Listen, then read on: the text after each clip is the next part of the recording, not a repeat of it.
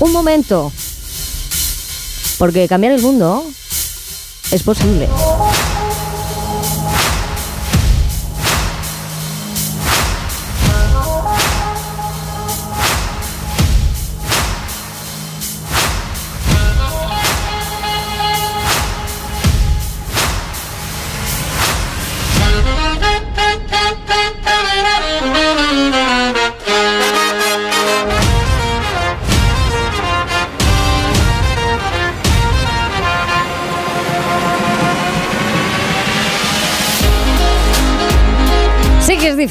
Oye, que depende de cómo te pille el momento, pues dices, vale, estoy en el lado de Judith y de Eiras, o venga, voy a esforzarme un poquito más por, por alimentar esa, esa ilusión. Vale, está bien, pero es que hay que hacer muchas cosas para cambiar el mundo. Tantísimas que uno tiene que ir priorizando. Pero ¿qué, qué pasa cuando uno se pone en la tesitura de que a lo mejor de lo que se trata es de equilibrar? ¿Eh? de tener una sociedad más equilibrada, de que miremos muy atrás y todas las herramientas y todas las lecciones ancestrales se nos vengan de repente a la cabeza, las recordemos así como del tirón y sepamos, pues bueno, aplicarlas. Lo que se dice liderar tu día a día.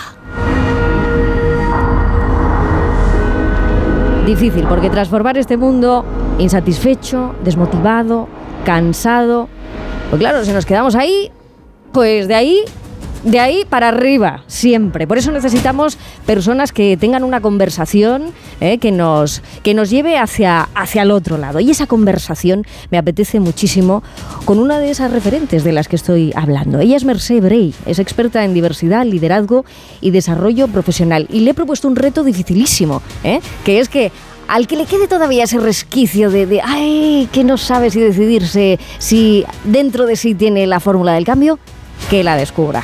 Mercé Bray, buenos días, de luz y de color. Buenos días, Isabel. Me ha encantado la respuesta de Judith, ¿no? De, uh, esto qué difícil, ¿no? bueno, me ha encantado. Me ha es, que, es que no es, no es, poca tarea, oye, cambiar el mundo. No, no. Pero bueno, tú te puedes coger el mundo y las cosas de dos maneras, ¿no? Ahí con resignación y bajando la cabeza o levantarte y decir. Ay, ay.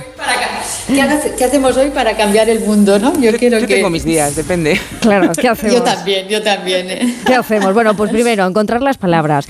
Pero segundo, hacer un recorrido por, por la propia vida, ¿no? Me apetece muchísimo, Merced, que nos cuentes eh, cómo con 25 años tú te enfrentas a, a, un mundo completamente salvaje. Yo lo considero salvaje porque eh, te cae una responsabilidad bien grande y tienes que ir gestionando todo eso. Cuando me refiero a lo de gestionar es ir improvisando y tomar la batuta de aprender mientras uno va tomando decisiones.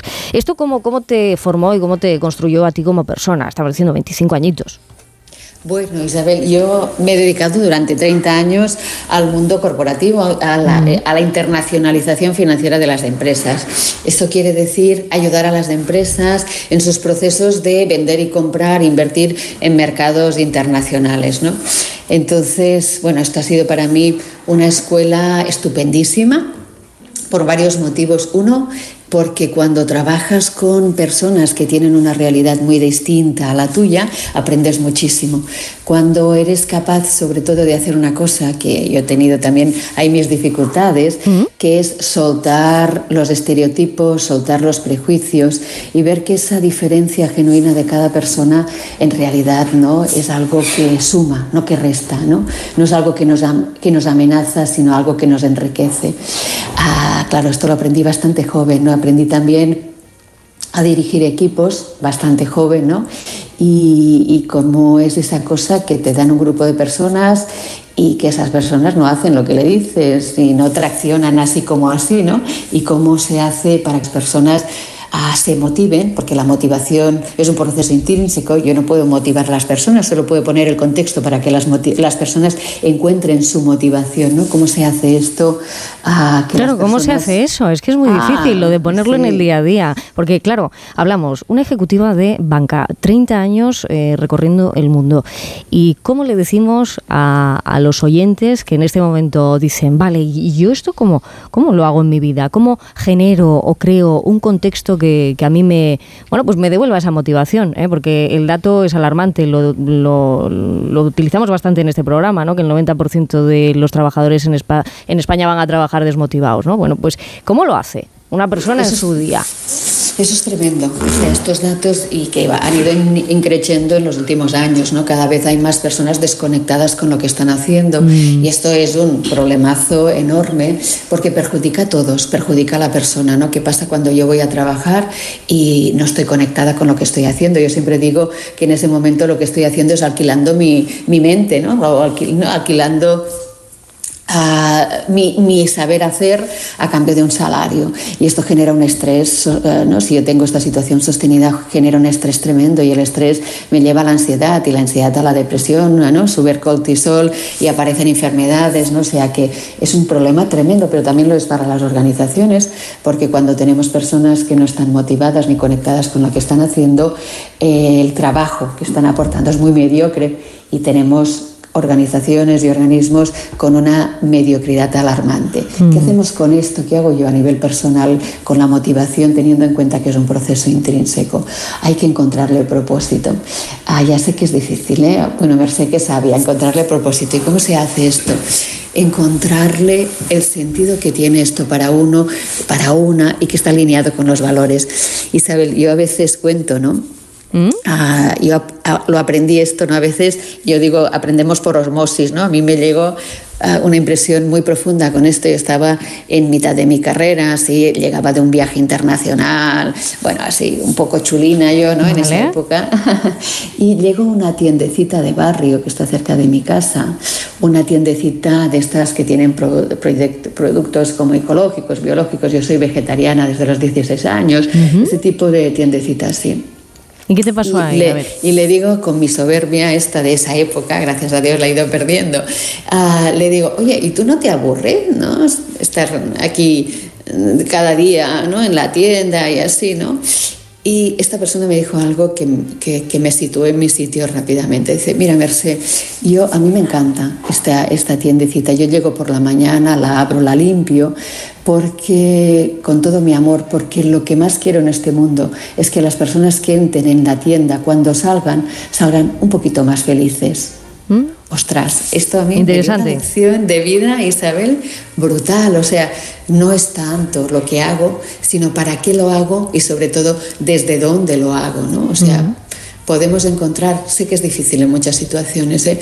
pero podemos encontrar sentido a lo que estamos haciendo por muy sencillo que sea lo que estemos haciendo. Y no quiero decir que estar en una tienda sea sencillo, entiéndeme el ejemplo. Mm. No, de hecho, me gusta mucho porque haces las grandes preguntas así como muy muy tocando directamente. ¿eh? No, no, sacamos tanto tiempo para hacernos las grandes preguntas, pero hay una cosa que, les preguntaba tanto a Fernando como, como, a Judith, a los oyentes también, ¿no? ¿Qué pasaría si las personas hicieran o pudieran o tuvieran el acceso a hacer en su mayor parte lo que mejor se les da?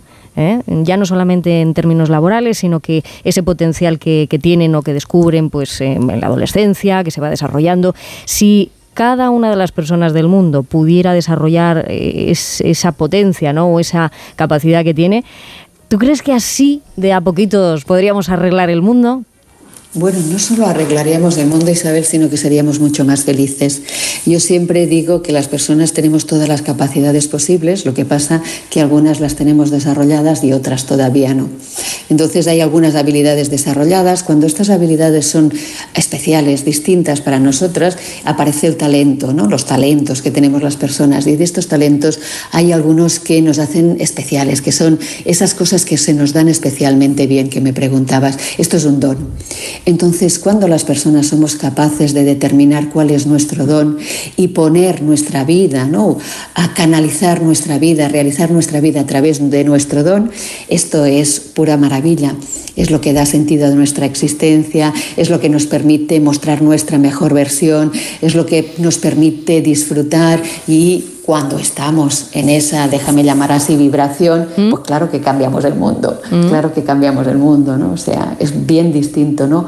Poder utilizar ese don que todas las personas tenemos, patrimonio universal, en favor de uno mismo y también del conjunto de la sociedad. Tú bien lo has dicho, somos electricidad, eh, generamos vibraciones, ¿no? desde donde haces las cosas es como prácticamente se percibe o se te percibe. Pero ¿y qué haces con los escépticos? ¿Qué haces con los incrédulos, con los que te dicen, bueno, mira, bastante tengo yo con echar con el día para adelante, eh, déjate de eh, la versión de mí mismo que ni me veo en el espejo? Em, claro, es que em, esa reconstrucción también está ahí, y, y, tú lo has dicho, muchos fines de semana las personas llegan agotadas, cansadas, em, agobiadas, ¿no? Con que ya enseguida eh, llegará el lunes. Eh, estas cosas, ¿cómo existe alguna manera de, no sé, de aliviar? Mira, ah, yo creo que hay como dos cosas aquí, ¿no? Una que hago conmigo mismo cuando yo estoy así. Tú y yo y todas las personas hemos pasado por estos momentos. Yo, tengo, yo creo que hay que cambiar un poco el foco. Tenemos el, el foco puesto fuera, que pasa fuera y cómo lo de fuera nos condiciona y hay que poner el foco dentro, o sea, lo que yo llamo volver a casa, ¿no? Conectar un poquito con nosotros mismos, con nosotras mismas. Y esto pasa por tres estadios principalmente, ¿no? Con cuidarnos el cuerpo, pero cuidarnos de verdad, Isabel, cuidar la, alimentación, el descanso, o sea, cuidar cuidarnos físicamente, pero también hay que cuidar la mente. Tenemos una mente, no hay como cinco niveles de, de vibración, nosotros estamos en beta alta, que es el, nivel de vibración que nos produce estrés. Entonces hay que cuidar la mente. ¿Cómo se cuida la mente? Caramba, pues, ah, pues meditando, pues leyendo cosas. Ah, que nos generen bienestar, escuchando música, ¿no? Antes estabais hablando de yesterday, este tipo de melodías que nos relaja y que nos conecta con otras cosas. Y hay que cuidar también una cosa que es menos popular, que es el alma. Me dices, oye, ¿qué me estás diciendo, Merced? Pues sí, hay que cuidar el cuerpo, la mente y el alma. ¿Qué significa buscar propósito y sentido a nuestra vida? Y si me aprietas un poquito más y todavía más friki que cuidar el alma, es enfrentar nuestras sombras, que es aquello, aquellas cosas que tenemos arrinconadas, que nos dan vergüenza, que nos dan culpa, que no queremos que las otras personas, ni nosotras mismas, ni nosotros mismos, asomarnos ahí porque no queremos ver esas cosas que no, que no queremos afrontar. Pues hay también que mirar la sombra ¿no? y aceptar esas partes nuestras que no nos gustan, esa ira que nos sale cuando no queremos, ese desprecio que nos sale cuando no queremos. O sea, hay que dedicarnos más tiempo a nosotros y desconectarnos un poquito de lo que pasa afuera. Eh, ¿A ti te pasa, Merced, y te tuteo, te pasa esto de que hay días que dices, ay, todo, todo mal, todo, todo, ay, es que no, que parece que no remonta, que no remonta, pero, pero luego dices, mira, es que lo que necesito es descansar. Y una vez que descanse, ya igual empieza a cambiar la cosa. Absolutamente. No nos permitimos descansar, vaya, es, es la vamos, Vamos, ni, ni parar. O sea, fíjate que nos pasamos el día haciendo. Estamos todo el día haciendo, haciendo, haciendo, haciendo. Esto es hemisferio izquierdo. El, tenemos un pobre en hemisferio derecho que está conectado con las emociones, que es el de la creatividad, eh, ¿no? Este, que es mucho más holístico, mm. que lo tenemos prácticamente olvidado. Y este hemisferio es el que nos hace ser, sentir, el que nos hace, ¿no? A, sentirnos como personas, sentir bienestar. Entonces tenemos que equilibrarnos. Estamos absolutamente desequilibrados la gran mayoría de las personas. Estamos ahí con el hemisferio izquierdo enchufado a tope, haciendo, haciendo, haciendo y sintiendo y siendo muy poquito. Entonces hay que buscar espacio para equilibrar izquierdo y derecho, para equilibrar el hacer y el ser. Esto parece complicado, pero es un tema de permisos, de permisos a nosotros mismos, a nosotras mismas. Bueno, hoy me voy a tumbar en el sofá con la mantita escuchando a Isabel sin remordimientos. No voy a hacer nada sin remordimientos. Eso, está muy bien. es como perdonarnos un poquito, basta ya de castigarnos tantos, ¿no? lo voy a hacer sin remordimiento. Te estoy imaginando, Mercé, en un momento de esos en los que estás cambiando de hemisferio y dices, oye, ¿y si, ¿y si nos inventamos una esfera más? No, una tercera esfera, ¿eh? donde, donde prime, no sé, la valentía, eh, la fuerza de voluntad y tal. Eh, ¿Tú crees que por ahí es un buen camino? Explícame esto de la tercera esfera. Ah, sí, súper. Mira, yo siempre cuento, ¿no? Cuando cuando tenemos en esta conversación, esto tiene mucho que ver con la conversación de género, ¿no? Con la confrontación que tenemos entre hombres y mujeres y todas estas cositas así. Bueno, menuda semana, ¿no? Con el dato que, nos ha prestado guau, el guau, guau, sí, tremendo esto, sí, esto da para todo un capítulo. Pero ah, más allá de, lo, de, hombre y mujer hay otra cosa que es lo masculino y lo femenino, ¿no? que es esa ah, energía o eso que tiene que ver, el hemisferio izquierdo es masculino, el hemisferio derecho está conectado con la energía femenina. Entonces yo digo que tradicionalmente ah, las mujeres hemos estado en la esfera privada, entrenando la energía femenina, ¿no? que es el cuidado, el consenso, la empatía, la intuición, la generosidad. Los hombres tradicionalmente han estado más en la esfera pública y aquí se entrenan cosas distintas que están conectadas con lo masculino, que es el luchar, competir, tomar decisiones, asumir riesgos. Las mujeres en los últimos años, décadas, no más, hemos pasado masivamente a la esfera pública Ah, y ahí tenemos un lío enorme porque de la esfera pública a la privada ha pasado poca gente. Entonces ah, yo siempre propongo crear una tercera esfera donde cojamos lo mejor de la esfera de los entrenos entre la esfera privada que tiene que ver con la energía femenina, que tiene que ver con el cuidado, y lo mejor de la esfera pública que tiene que ver con la capacidad de poner límites, de asumir riesgo, la valentía, osadía, etc. Y construir esta tercera esfera en el equilibrio entre lo masculino y lo femenino, porque ahí vamos a conseguir algo muy potente, que es mucho más bienestar para las personas y el conjunto de la sociedad. Qué interesante, ¿no? O sea, una vez que ya estamos todos en esa esfera, eh, buscar lo complementario, lo que es eh, lo que funciona, ¿no? Partir de lo que funciona, sin, sin mirar, sin mirar más allá. Me parece muy interesante también eh, la comunicación, ¿no? Es fundamental, creo, en, en todas las formas. y hay una máxima importante que a ti te gusta destacar, ¿no? desde dónde desde dónde cuentas las cosas, desde dónde, cómo, desde dónde te comunicas con el mundo, ¿no? Exactamente, ¿no? Hay una, yo siempre digo que comunicar es un intercambio de emociones, ¿no? O sea, al final, y que siempre estamos comunicando desde el principio de la programación neurolingüística, no es posible no comunicar, ¿no? Aún estando calladas o calladas comunicamos. Mm. Lo importante es desde dónde comunicamos, desde qué lugar, ¿no? desde el respeto o desde la rabia, desde la ira, desde dónde estamos comunicando. Porque un sí o un no dicho desde un lugar determinado, desde el agradecimiento, suena de una forma pero desde la ira o la rabia suena de una forma distinta, ¿no? Entonces... Ah, a veces te crees, eh, y hay mucha gente que le pasa, que, que se cree que es una sola cosa en, en la vida, ¿no? O, sea, que, o que solamente le han dicho, mira, tú sirves para esto, que casi es que es peor, ¿no? Y, y hay que ampliar ese, ese foco, ¿no? Claro, esto es tremendo. O sea, cuando nos dicen tú sirves o no sirves, ¿no? O sirves para esto o aquello, nos están limitando absolutamente. O te llevas un chasco por, por a lo mejor dar por hecho muchas cosas, claro. Exactamente, exactamente. ¿no? Entonces, eso es tremendamente limitador, tremendamente limitador, ¿no? Cuando una persona ah, juzga cuáles son tus capacidades. Y esto nos puede desmontar la vida, ¿eh? nos puede desmontar absolutamente la, la vida. ¿no? Entonces hay que trabajar mucho en la autoestima, claro, Isabel, ¿no? En la confianza en uno mismo, en una misma, ¿no? En la confianza en las capacidades en las que tenemos y en las que podemos desarrollar, que decíamos antes. Mm. Me gusta mucho, Mercé, que mm, haces referencias a, la naturaleza.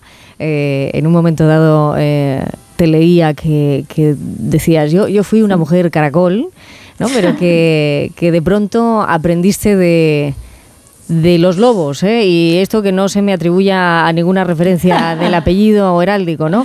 Pero ¿qué, qué aprendiste, ¿no? ¿Qué viste ahí? ¿Qué, ¿Qué, encontraste ahí que nos puede, que nos puede servir a todos? Ay, mira, esto de los lobos me parece, me parece una cosa maravillosa. ¿no? Eso tiene que ver cuando estaba investigando para escribir mi segundo libro, que se llama Alfas y Omegas, precisamente.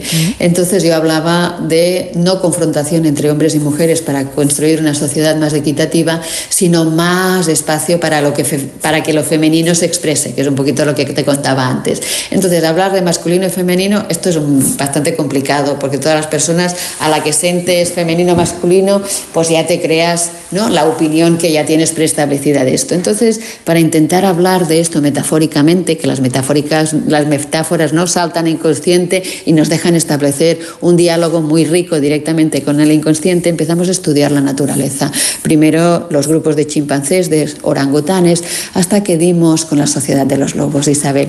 Y la sociedad de los lobos se parece mucho a la sociedad humana y tienen cómo se mueven las manadas de lobos ah, en la naturaleza. Fíjate, delante van los enfermos y los viejos. En medio van los jóvenes y fuertes y detrás los ejemplares alfa.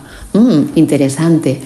Ah, decía esta persona ¿no? que conoce profundamente la sociedad de los lobos que hay un elemento ah, en la sociedad de los lobos que se llama, que, es una, que sirve que le llaman pegamento, que sirve para que, eh, generar comunidad. Y decía, cuando hay dos elementos alfa, se pelean, pero cuando hay dos elementos alfa y un omega, aprenden a colaborar. Oh, interesante. Entonces decía otra cosa que es, no es verdad, no es verdad que en la sociedad de los lobos ah, los elementos alfa sean machos, no es verdad. Hay machos y hembras. Qué curioso. Además, sí, y además ah, muchas veces enfrente de las manadas conviven indistintamente elementos alfa, machos y hembras. Alfa tiene que ver con los atributos de lo masculino y omega tiene que ver con los atributos de lo femenino. Y las sociedades de los lobos que funcionan magníficamente han encontrado el equilibrio entre el ser alfa y el ser el omega. ¿No? Me parece como muy precioso mm, mm. aspirar a este equilibrio ¿no? entre lo que es nuestra naturaleza femenina y masculina. Sobre todo porque la primera vez que yo recuerdo haber, un, haber visto un lobo ahí bajando por la Pedralbina cerca de Casomera en Asturias, eh, yo no he pasado más miedo en mi vida viendo ese hocico afilado, esos ojos no, no eran de un color, eran eléctricos, ¿eh? y, bueno, salías corriendo, vamos, salías corriendo, pero sí, sí, es verdad que absolutamente. Que si tú me lo cuentas eh, nos lo vamos, nos lo vamos a apuntar. Ahora te digo una cosa, Merced, que estamos llegando a las nueve y media, ahora menos en Canarias en directo aquí en Onda Cero. Si hay que arreglar el mundo. Un sábado por la mañana, entonces empecemos por el jardín.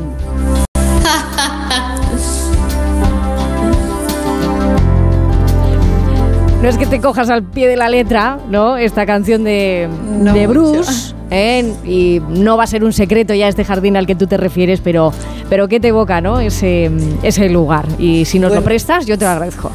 Mira, esta canción que a mí me parece hermosísima, ah, te la puedes tomar desde el punto de vista del amor romántico, pero a mí que me encantan las metáforas como has visto, yo me la tomo como que todas las personas tenemos un jardín secreto, tenemos nuestro jardín secreto y en este jardín invitamos a quien queremos, invitamos a que entren allí y que permanezcan allí a las personas que nosotros queremos, ¿no? Y es un, jardín que está a un millón, ¿no? Que dice Bruce, a un millón de millas de distancia, ¿no? Pero ese, ese es mi jardín donde yo siempre puedo ir a descansar y a conectar. Pues como enseguida vamos a abrir comillas ¿eh? con Judith González, te tengo que dar las gracias, Marcé Bray, experta en diversidad, liderazgo y desarrollo profesional Además, has fundado Blue Transforming Power, es un, es un lugar de encuentro para profesionales ¿eh? que quieren eh, seguir por, por este camino. Te agradezco que nos hayas acercado las millas de ese jardín y abro comillas, jardín. ¿eh? Ya te pido yo perdón por haberte metido en este gran jardín de querer arreglar el mundo esta mañana, ¿eh? porque es un jardinazo. ¿eh? Te lo agradezco mucho. Un abrazo, Isabel. Un abrazo, onduladísimo.